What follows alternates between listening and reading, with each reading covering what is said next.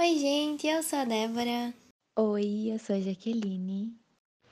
E eu sou a Amanda. E esse é o podcast Fragmentado.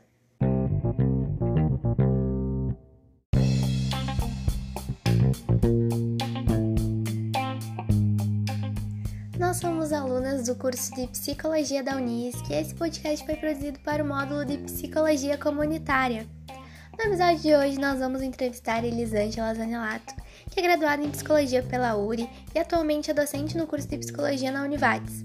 Já atuou em várias cidades do Rio Grande do Sul, exercendo atividades nos temas de psicologia social e comunitária. Também foi conselheira e coordenadora do Núcleo de Educação do Conselho Regional de Psicologia aqui do Rio Grande do Sul na gestão 2016-2019. Então, primeiramente, a gente queria agradecer pela tua presença aqui, né? Hoje a gente está entrevistando a psicóloga social Elisângela Zanelato para abrir, então, esse primeiro episódio do podcast Fragmentado a gente quer começar com uma pergunta mais introdutória, que é como tu decidiu e de onde veio essa vontade de trabalhar no ramo da psicologia social, se tu teve algum contato dentro da, da, da faculdade com esse assunto, ou se foi um interesse que surgiu depois. Boa tarde, gurias. Boa tarde, Débora. Boa tarde, Jaqueline. Boa tarde, Amanda. Quero, antes de responder, tomar liberdade de agradecer vocês pelo convite, né? porque me parece que esse é um tema que por vezes a gente não fala e dar essa visibilidade para ele através da produção de um podcast é muito legal. Né? Então, muito obrigada também pelo convite, por estar pensando junto com vocês sobre esse tema. E sim, né, logo cedo, no início da minha graduação, da minha formação como psicóloga, eu já fui chamada, né, ou melhor, afetada por esse tema da psicologia social. Né? Eu tive durante o curso diversas, uh, diversos componentes curriculares, né? naquela época também a gente chamava de disciplinas, que versavam sobre a psicologia social, né? Uh, e, e, e logo nas primeiras aulas, assim, eu me identifiquei Primeiro com o jeito da prof, né? Eu acho que tem um pouco disso também, o quanto a gente vai se identificando com os modelos que vão surgindo na vida da gente, né? Com a psicoterapeuta, os professores, e, e vai rolando uma identificação. E comigo aconteceu isso, né? Então, gostava muito da forma com que essa prof, que também era psico, desse viés da social pensava, falava, e os estudos que eu fui fazendo no decorrer das, dos componentes curriculares naquela época foram uh, me levando a pensar, né?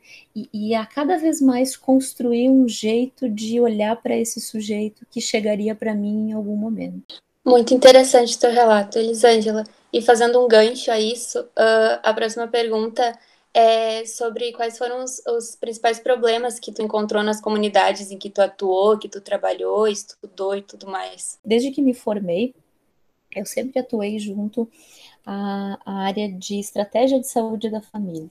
Né? Então, sempre fui a psicóloga, como os usuários diziam, né? a, a, a psicóloga do postinho. Né? Então, o quanto o meu lugar sempre vai versar sobre esse lugar da saúde, né? sobre a produção de um cuidado na saúde e, e sempre com um pé na educação também. Né? Então, nesses lugares onde eu atuei, uh, logo depois de formada, um dos municípios que foi o primeiro assim que me recebeu, onde eu era a, a única psicóloga do município, um município bem de pequeno porte, de 2 mil habitantes.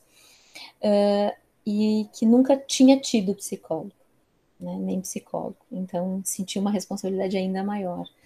Né? Então, uh, nesse lugar, os principais problemas uh, diziam respeito às questões de vulnerabilidade social, especialmente da população que morava no campo e me parece que, além né, dessa questão da, também da vulnerabilidade social, das questões econômicas, esse era um fator que fazia com que as pessoas uh, estivessem mais propensas a adoecer.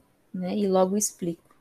Porque depois, quando eu fazer visita domiciliar nestes lugares, aí eu pensava, né, gente, são 40 quilômetros, né? É uma hora para ir até esse lugar e uma hora para voltar.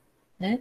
Tinha, eu lembro que nessa época tinha um ônibus que passava uh, tipo uma vez por semana para essa, essas comunidades. E aí não tinha vizinhos tão perto. Né? Então imaginem uma família morando num lugar extremamente distante, não tendo condições de se movimentar como própria, dependendo né, de um transporte público, e onde eu lembro que em uma das visitas domiciliares era por volta de duas e meia da tarde no inverno, e já estava ficando escuro, né? Já tava, o sol já estava caindo, assim, porque era uma localização geográfica muito ruim, digamos assim. Né? E a queixa da família se referia a alcoolismo e sintomas depressivos, né? E aí, nesse momento, eu fiquei pensando: o que, que eu vou ofertar para essa gente? Atendimento individual aonde eu estava, no posto de saúde, sabendo que eles não tinham como chegar. Né? E foi aí que fui encontrando também outros dispositivos que acredito que diferente da formação agora de vocês, eu não tive, que era a ideia de pensar o que, que é uma visita domiciliar. Né? Então, nessa época, junto com os outros colegas, de outras áreas, essa foi uma, uma atividade encontrada para enfrentar né, uma demanda que, vi, que versa sobre o acesso aos serviços de saúde, também sobre a questão de vulnerabilidade no sentido de acesso e condições econômicas, né? Acesso, quando eu falo isso, tem a ver com o trabalho, né? Onde essas pessoas do interior poderiam trabalhar, se elas tinham o mínimo de espaço de terra possível para poder atuar, para poder né, se organizar como um pequeno produtor ou, ou né, um agricultor familiar, digamos assim. Então, as questões vinculadas, uh, outras também que já vivenciei e, e, me causou muita, muita angústia, né, porque tu, tu sente assim uma certa impotência, né, quando as pessoas não têm um lugar para morar, né, como a gente faz? Né? Então, as questões de, de acesso também à moradia, né? as condições a um trabalho digno. Né? Então, uh, acredito que, de certo modo, esses foram os primeiros problemas de ordem comunitária que eu me deparei logo depois de formado. Né? E aí sim, junto com, com eles, né, uh, quais que eu enfrentei em relação à minha inserção, né? O próprio, isso que eu comentava, né? Uma cidade que eu não sabia o que era o psicólogo. Né? Eles me confundiam com o fisioterapeuta no início. Ah, é a senhora que vai mexer no, no, no, meu, no calombo que eu tenho nas costas? né? Não, até vou, mas de outro jeito. Né? Então, um dos principais um, desafios né, que eu enfrentei em relação à inserção foi dizer o que, que a psicologia fazia. Né? E eu diria que esse é um dos que eu enfrento até hoje, né, gente? Como é que a gente explica que a gente trabalha com a subjetividade humana? Né? O que é essa subjetividade? Se a gente está tão acostumado a trabalhar com a objetividade. Né? Então, um dos principais uh, desafios enfrentados também foi em relação ao próprio conhecimento do que era psicologia, para o que servia, né? uh, a própria questão de construção de vínculo e de confiança com a comunidade, né? Leva um tempo as pessoas conhecerem a proposta do trabalho, o profissional, né? Então, vários desafios nesse sentido.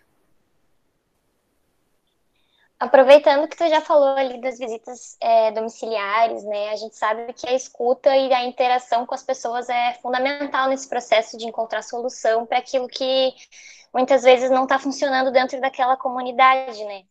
Então, com base nisso, a gente queria saber como que é possível estabelecer vínculos com essas pessoas que muitas vezes se encontram desmotivadas, que não acreditam no poder de transformação do ambiente onde elas vivem. E Queria saber mais um pouquinho sobre como é possível estabelecer, então, esses, esses vínculos. Uhum, sim. E, e, Gurias, assim, longe de, de dar uma receita, né? Acho que o que eu falo aqui são pistas. Gosto muito dessa ideia das pistas, né? Podem servir para como faíscas, assim, para orientar daqui a pouco vocês, quem está escutando a gente, né? É, eu acho que isso tem muito a ver também com o perfil de cada um né? Mas se eu tivesse que enumerar assim, pista número um, né, dentro dessa questão, para mim tem a ver com humildade. Né? O quanto a nossa postura como profissionais, ela precisa estar imbuída de humildade. porque é só por meio da humildade que a gente consegue também ter a pista 2, que é a capacidade de escuta. Né? Quando eu falo isso, é, tem que abrir um parênteses para a gente poder pensar e, e, é, e problematizar o que, que a gente entende como escuta. Né? Que quando eu falo nessa capacidade de escuta, é diferente de ouvir. Né? Capacidade de escuta tem a ver com essa ideia de uma disponibilidade interna para deixar aquilo que o outro está falando entrar sem julgamento, que vai ser o nosso principal instrumento de trabalho, né? É o meu principal instrumento de trabalho e vai ser o principal de quem está na formação. Então eu diria que humildade, né, capacidade de, de, de escuta dentro dessa ideia de disponibilidade interna, por quê? porque a gente tem que fazer meia culpa pensando que a psicologia, durante muito tempo, ela serviu como um instrumento de exclusão social. Né? Durante muito tempo, psicólogo ocupou esse lugar de, de produção de uma dicotomia. Né? Isso é normal, isso não é normal. Então, isso aqui vai para cá, isso aqui vai para cá. Então, acredito que desconstruir as representações sociais que também perpassam o imaginário das comunidades aonde o psicólogo vai chegar é um dos desafios. E a gente só consegue fazer isso com uma postura de humildade e se colocando à disposição de aprender com, né, de aprender junto. Uh, e, e por vezes, algumas comunidades, quando a gente chega, geralmente são duas posturas, né? Ou elas estão esperando aquele modelo de psicólogo que vem todo organizado no salto e no terninho branco, né? e que já vem com uma hipótese de cura, que já sabe, né? Aquela ideia de que psicólogo lê mente, né? Só que não, né, gente? Ninguém lê. Né? O nosso trabalho é de muito treino e de escuta. Quando a gente treina a escuta e faz uma observação coerente, a gente consegue se conectar com o outro. E aí sim rola né, um trabalho, rola um sentido para esse encontro entre essas duas pessoas. A gente precisa ter essa postura de humildade para poder aprender e se colocar à disposição da comunidade para pensar junto. Né? E isso exige também da gente essa capacidade de, de vinculação maior, essa capacidade de escuta, né? Então, acho que isso é bem importante para que a gente desconstrua isso que construíram também em relação ao próprio papel da psicologia. Né? Então, o quanto é sim um saber, é uma ciência, é profissão, mas que me parece que é muito mais interessante se a gente olhar por esse lugar, né? por, esse, por esse lado. Então, se não tiver uma postura aí, né, de um olhar sensível também, de muita observação, né, se pode cair nessa tendência de, né, ainda mais se a pessoa tiver uma postura aí e, e, um, e traços né, não trabalhados, mas narcísicos, né, vai adorar ser, ser olhado como o Messias que está vindo para salvar, e a gente não, não vai fazer isso sozinho. Né? Então, eu diria que é, seriam as pistas necessárias uma postura de humildade, capacidade de escuta e esse olhar sensível, né, para nos auxiliar a perceber essas questões e aí poder fazer esse trabalho de construção. Certo, Elisângela, a gente te agradece imensamente por essa conversa. Foi uma conversa muito produtiva, tu trouxe pontos muito bacanas de serem pensados e discutidos. É uma pena que o nosso tempo seja curto, mas a gente agradece a tua disponibilidade e a tua atenção com a gente.